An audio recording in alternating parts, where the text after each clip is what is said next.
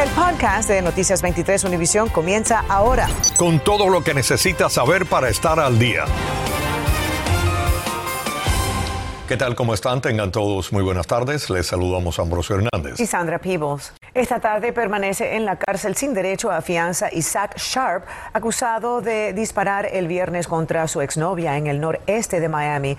Según detectives, la víctima trabajaba como guardia de seguridad y Sharp le disparó varias veces cuando ella se negó a abandonar su trabajo para acompañarlo. La víctima se recupera en el hospital Jackson. A Sharp le impusieron cargos de intento de asesinato, entre otros. Esta tarde dieron el último adiós a Aden Perry, el buen samaritano que perdió su vida con solo 17 años cuando intentó rescatar de un canal a otro joven que cayó al agua dentro de su auto en Sunrise. Todo esto ocurrió el miércoles pasado cuando aparentemente el chofer perdió el control de su vehículo y cayó al lago a pesar de los árboles que protegen la vía. Las causas del accidente continúan bajo investigación. La jueza en el caso contra Nicolás Cruz por la masacre de Parkland aparentemente comenzó el proceso de selección del jurado desde cero hoy lunes tras desechar dos semanas de trabajo y diciéndole a más de 200 posibles jurados que sobrevivieron la primera ronda de búsqueda que sus servicios ya no serán necesarios. La jueza le dijo a los nuevos posibles jurados que el juicio no comenzará hasta el 21 de junio, casi una semana posterior a la última fecha programada. El Centro para una Cuba Libre y un conglomerado de activistas, intelectuales, periodistas y líderes religiosos están pidiendo que retiren a Cuba como miembro del Consejo de Derechos Humanos de la ONU. También la hermana de un prisionero político contó a Noticias 23 sobre la situación de su hermano en la isla. René Anciani conversó con ella y nos cuenta. Es un hombre fuerte, es un hombre firme, valiente pero obviamente su salud está bien deteriorada. Eso dice Katiuska Mustelier sobre su hermano Enrique Mustelier que permanece detenido en Cuba. Ella logró ir a la isla y verlo tras ser arrestado en Guantánamo durante las históricas protestas del pasado 11 de julio. Denuncia que su salud está comprometida. Es un joven de 39 años que ya tiene una diabetes, que tiene una hipertensión, que padece de migraña y entonces está recluido, no tiene una dieta adecuada y realmente es algo bien triste e indignante. Katiuska dice que teme por el bienestar de su hermano ya que el régimen lo condenó a cuatro años y ocho meses tras su juicio que dice estuvo amañado. Asegura que le envían los medicamentos desde Estados Unidos pero no hay garantías de que los reciba. el desastre ha sido que las normas establecidas en el Consejo de Derechos Humanos no han sido respetadas. El director del Instituto Cuba Libre explicó cómo va la campaña que están haciendo para pedir la salida de Cuba del Consejo de Derechos Humanos Humanos de la ONU y que ya fue enviada este lunes a varios gobiernos y a la comisionada Michelle Bachelet. Asegura que ya van 600 firmas de personalidades y que sobran los argumentos para remover al gobierno que dirige el régimen cubano. Y lo que ha hecho Cuba por todo el hemisferio, en Venezuela, Nicaragua, que tienen tropas, uh, agentes de inteligencia torturando, no solamente torturan cubanos, también están torturando venezolanos, nicaragüenses y destabilizando la democracia en el hemisferio.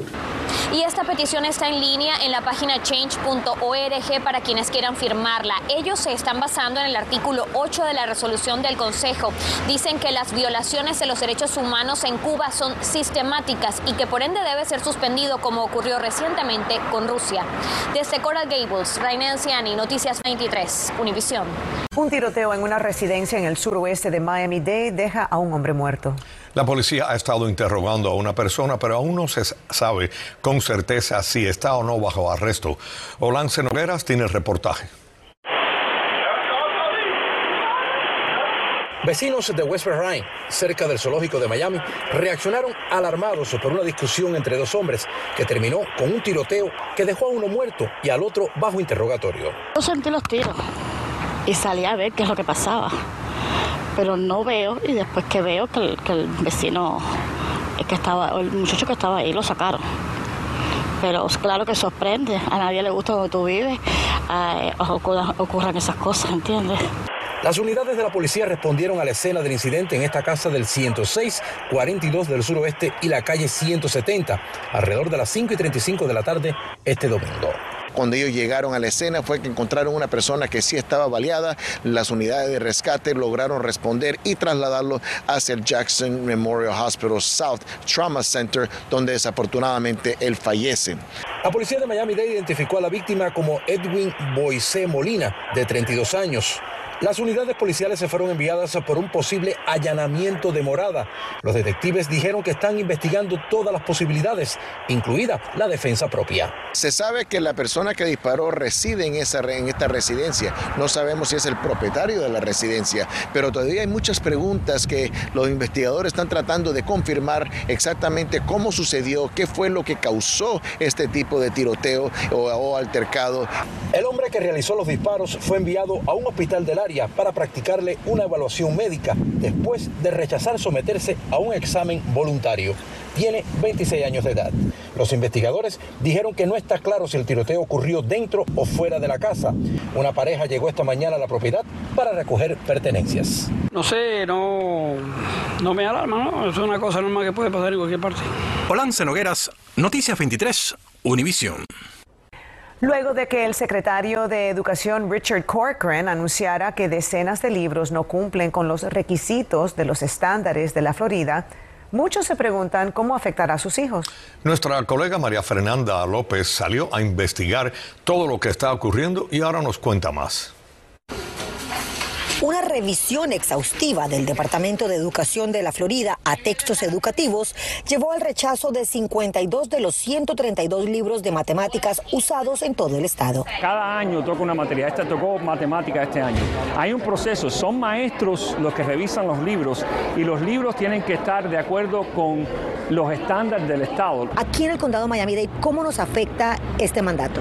Bueno, ahora lo que hay es una oportunidad para los publicadores a revisar esa materia que ha rechazado el Departamento de Educación de Florida para poder publicar de nuevo con los cambios. Los cambios deben ser hechos directamente por las casas editoriales. De no hacerlo, los distritos buscarán otras opciones. Miami-Dade en particular envió a revisión solo cinco libros. Si esos libros no son revisados con los cambios, puede ser que nosotros cambiemos a otro libro aprobado por el Estado para poder usarlo en la nueva materia el año que viene. Cambiamos los estándares, salimos de Common Core y muchos de estos libros lo que hicieron fue entrar eh, un libro usado con Common Core eh, y ponerle un poco de pintura, como dijo el gobernador, y tratar de venderlo. Aquí en Miami-Dade County pasamos por varias etapas y esas etapas incluyen comités hechos por estudiantes, padres y maestros. Los padres pueden entrar a este enlace para revisar todos los textos y libros que sus hijos van a utilizar el próximo año escolar. Las opiniones deben ser enviadas máximo hasta las 4 y 30 de la tarde del 13 de mayo a la oficina de la Junta Escolar. Posteriormente será la Junta la que analice todos los comentarios y tome decisiones. El Departamento de Educación publicó estos ejemplos de lo que es considerado inapropiado para enseñar. Se subraya que no se deben usar enunciados que impliquen temas raciales, políticos o de identidad sexual. ¿Cómo vas a poner un maestro a enseñar una cosa que no está dentro de la ley de lo que deben aprender los estudiantes? Eso es simplemente lo que es. No tiene nada que ver con el racismo. Informó María Fernanda López, Noticias 23, Univisión.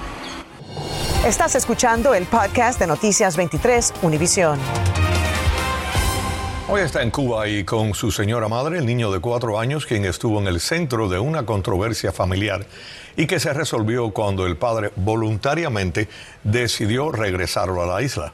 Esta tarde la mujer habló con Mario Vallejo sobre el emocionante reencuentro con su hijo que el niño Joandri Calderón, de cuatro años, se reuniera con su madre en Cuba después de una disputa familiar. Aquí, las primeras declaraciones de la madre después de recuperar a su hijo. Su encuentro junto a nosotros fue lo más hermoso y bello que puede haber ocurrido.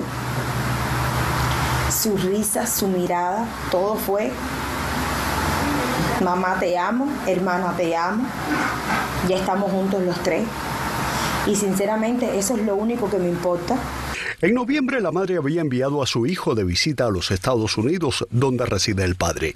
El pequeño, aunque nació en Cuba, es ciudadano americano por su padre Joandri Calderón, quien se negaba a enviarlo de vuelta a su madre en la isla. Yo soy de los que entiende que, que, el niño eh, merece a su mamá, pero no estoy dispuesto a venderlo por un capricho de su mamá, cuando creo que el, objetivo de toda esta manipulación que ha hecho es buscar una visa para llegar a este país. Después que Univisión 23 hizo pública la historia y sacara a la luz entrevistas tanto con su madre como con su padre, este decidió voluntariamente enviar de regreso a su hijo a Cuba y él personalmente viajó a la isla para entregárselo a su madre. Mi hijo es feliz, yo soy feliz. Él va a seguir teniendo comunicación con su papá. Yo no lo voy a privar de la comunicación con su papá, pero mi hijo va a estar aquí conmigo y su carita lo dice todo. En redes sociales y en varias de nuestras plataformas, el tema se convirtió en centro de debate y opiniones entre quienes opinaron que el futuro del menor debía estar en tierras de libertad y quienes decían que al margen de la situación política, un hijo debía estar con su madre, estuviera donde estuviera. Mario Vallejo, Noticias 23, Univisión. El músico cubano Ernesto Jorge Hidalgo, conocido como DJ Tico, murió ahogado cuando intentaba emigrar a Estados Unidos. Hidalgo vivía en México desde hace unos años e intentó llegar a Estados Unidos a través de playas de Tijuana, donde se levanta el muro fronterizo que se adentra unos 100 metros en el mar. Cibercuba reportó el 17 de este mes que un migrante intentó hacer ese cruce y desapareció. Aparentemente pudiera tratarse de Hidalgo. El ministro de Relaciones Exteriores de Cuba, Bruno Rodríguez, dijo hace unas horas que Estados Unidos excluye a la isla de los preparativos para la novena cumbre de las Américas que se celebrará en junio en la ciudad de Los Ángeles. Rodríguez emplazó al secretario de Estado, Anthony Blinken, a dar una respuesta. Hasta el momento, el Departamento de Estado de Estados Unidos no ha respondido. Y en cuanto a los temas migratorios, el canciller eh, castrista publicó en su cuenta de Twitter este mensaje. Cuba reitera que Estados Unidos debe de cesar y no obstaculizar más ni tampoco violar los derechos de los cubanos a viajar a terceros países del área y reclama el cumplimiento de los acuerdos migratorios bilaterales en su integridad y no selectivamente. Además, hoy dijo lo siguiente, escuchemos se negocia a espaldas de la opinión pública internacional, estadounidense, latinoamericana y canadiense un documento de título largo, Carta de Entendimiento sobre Gestión Migratoria y Protección a Migrantes una vez más, Bruno Rodríguez culpó al embargo de Estados Unidos de la profunda crisis económica, social y migratoria que sufre el pueblo cubano. Esta noche a las 11 tendremos un reportaje completo sobre este tema. Y esta es una noticia en desarrollo. Un juez federal en Luisiana bloqueó temporalmente la decisión del gobierno del presidente Joe Biden de poner fin al título 42 que restringe el acceso de inmigrantes debido a la pandemia del coronavirus. La medida quedaría sin efecto el próximo 23 de mayo, pero con el bloqueo del juez seguirá vigente por lo que los migrantes serán devueltos a México. Casi la mitad de los adolescentes estadounidenses dicen sentirse tristes y sin esperanza. Esto según una encuesta, eh, casi 8 mil estudiantes de secundaria en todo el país y esa encuesta fue realizada en 2021. María Alesia Sosa nos explica cómo identificar las señales en casa. Yo tengo cinco hijos, de los cinco, cuatro han tenido una condición de salud mental en algún momento de su vida. Celia Morales ha vivido en primera persona las alarmantes estadísticas de los CDC. 44% de los adolescentes del país dijeron haber tenido sentimientos persistentes de tristeza y desesperanza durante la pandemia. El estudio señala que más de un tercio de los estudiantes de secundaria experimentaron problemas de salud mental en esos meses. La adolescencia es una etapa del ser humano donde el, ser humano se está diferenciando, ¿verdad? Y se está encontrando.